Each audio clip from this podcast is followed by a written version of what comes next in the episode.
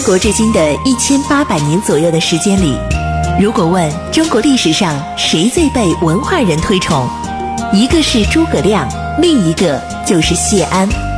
他凭借自己风流倜傥的名士之风，倾倒了李白、苏轼、王安石、辛弃疾、陆游等无数文人。不知谢安，不懂中国文人风流；不读谢安，不知传统士文化渊源。《大禹茶馆之乱世名相谢安传》正在播出。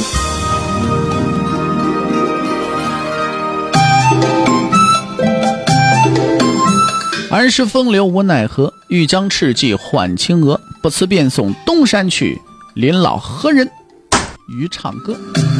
今天呢，咱们继续给大伙儿说《乱世名相谢安传》。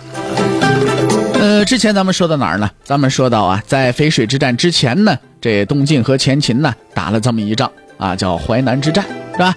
那么我们呢，首先来看一看这战况的发展啊。彭超啊，率领五万大军。先把淮河以北的彭城呢给包围了。这彭超呢就是前秦的一员武将。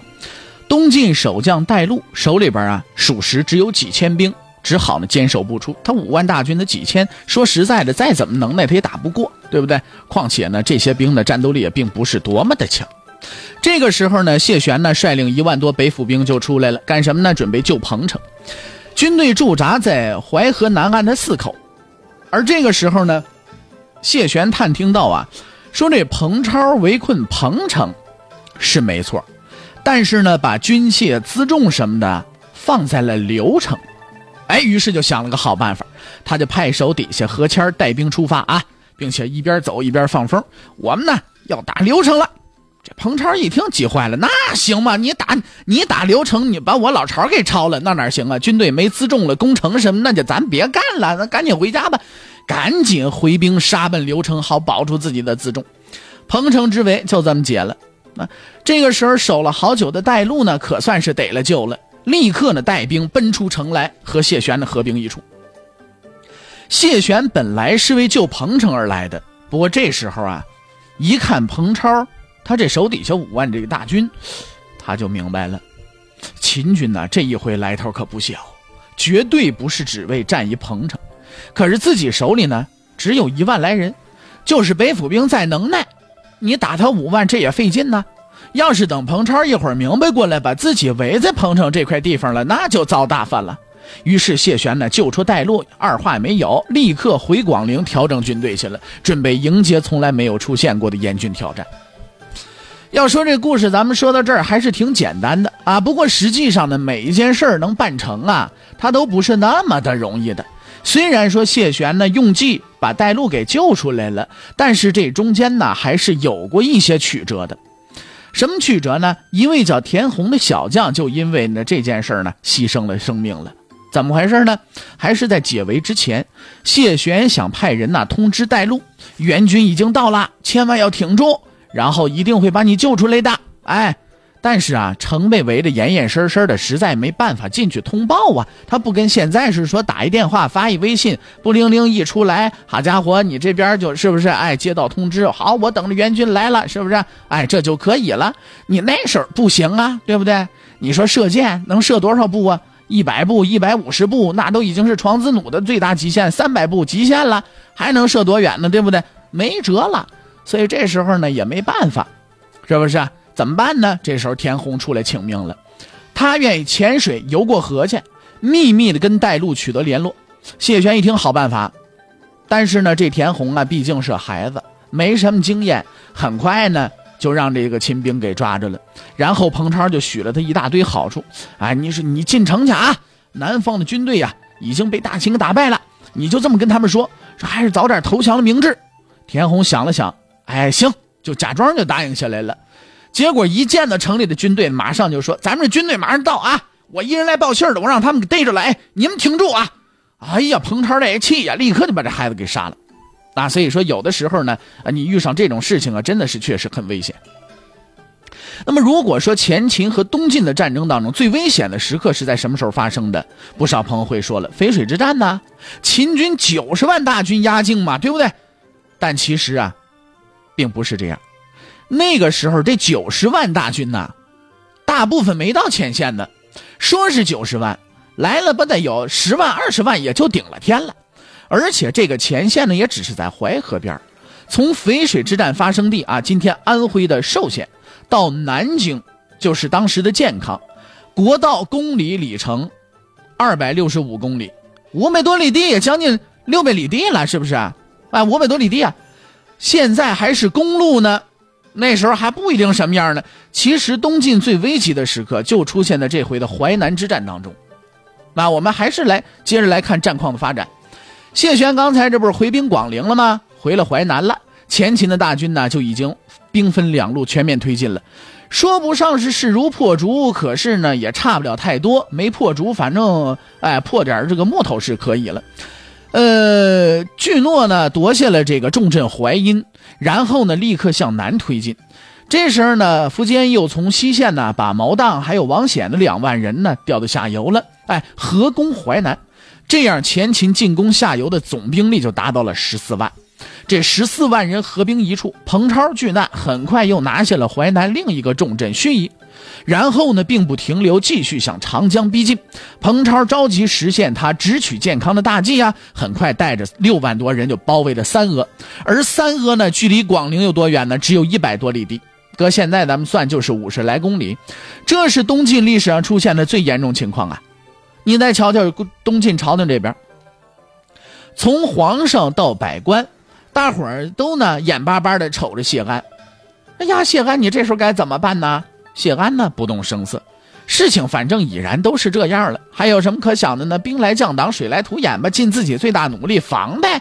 于是谢安下令沿长江严密布防，派弟弟征虏将军谢石带领水军驻扎在途中啊，沿江防御。这个派右卫将军毛安之等呢，率领四万人驻扎在唐邑，一方面守卫健康，另一方面呢，还可以接应一下自己的这个侄儿谢玄。如果不呃，结果不成想啊，毛当、毛胜率领两万骑兵啊，袭击毛安之，晋军一下子就溃败了。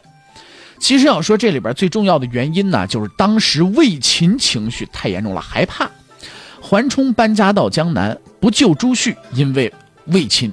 刘波不听命令，不敢出战，因为魏秦。现在毛安之这没正经打就溃败，还是因为魏秦害怕。其实秦兵真那么可畏吗？一个朱旭守襄阳还能守一年，多次打败伏丕呢？你说秦军多大战斗力呀？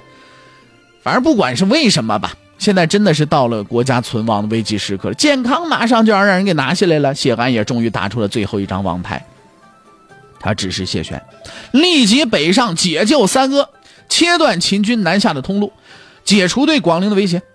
于是，刚刚组建一年多的北府兵，这一回那是真正的登了场了。而从此以后，整个淮南的战局也发生了奇迹般的扭转。谢玄领三万北府兵从广陵北上，直取三阿。当时的北府兵啊，还没经过什么大阵仗，也没什么名气，谁也摸不着谢玄的底。其实，不光说彭超他们，就是谢安，估计心里边都没有个准数。这军队刚建立一年多，谢玄虽然管过七八年军事，但是毕竟是个年轻的小将，能经得住这考验吗？可是这是他手里最后一张王牌了。如果说谢玄都顶不住了，那后边的事儿，嗨，谢安一想，得了，后边的事咱们也别想了。现在能想到的最远的一步就到谢玄了，能顶住就顶住，顶不住后边的事咱们也用不着想了。大伙儿一个归了包堆，咱们都死了得了。这头彭超一瞧呢，哎。你还别说啊，这名士出身的小帅哥谢玄名不其实小帅哥啊，这回是要硬碰硬啊！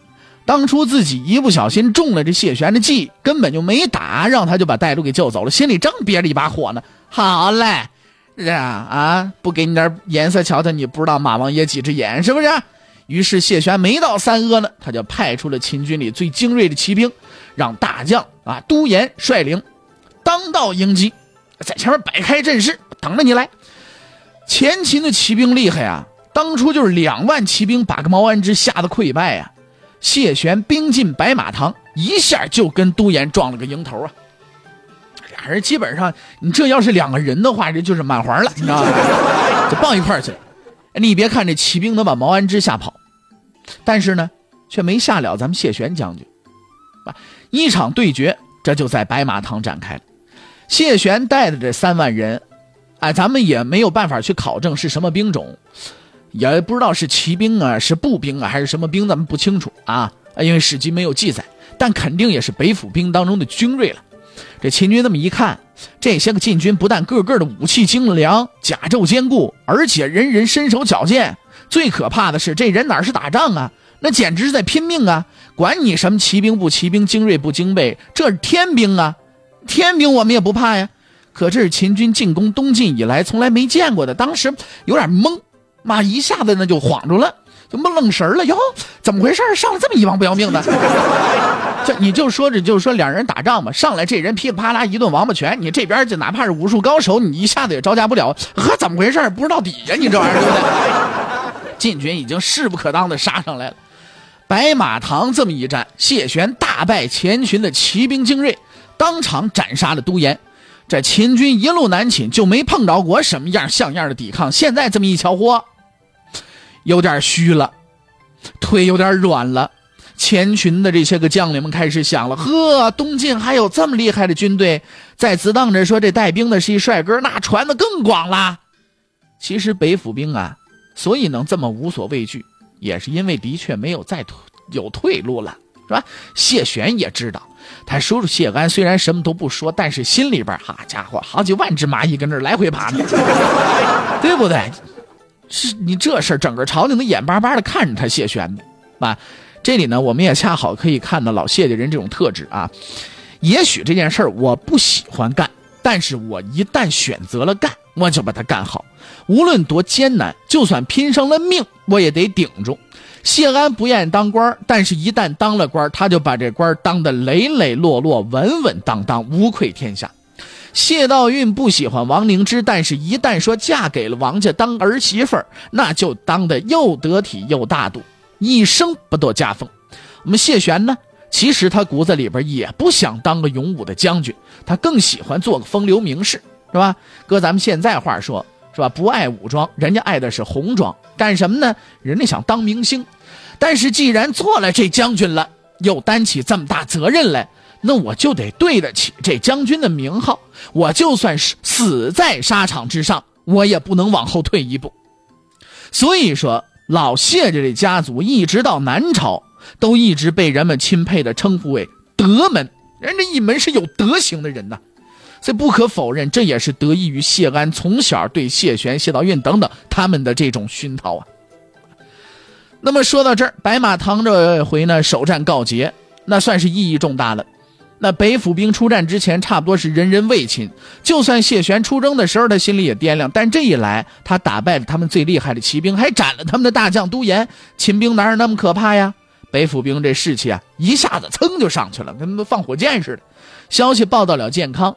谢安虽然不会说是欣喜若狂，但是暗地里，这心里边也是怒放一下，是吧？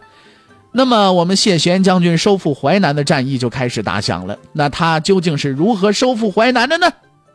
今天呢，咱们就先不说了。看一下时间，马上是半点广告，广告之后是大禹茶馆这话说唐朝，广告之后，咱们再见。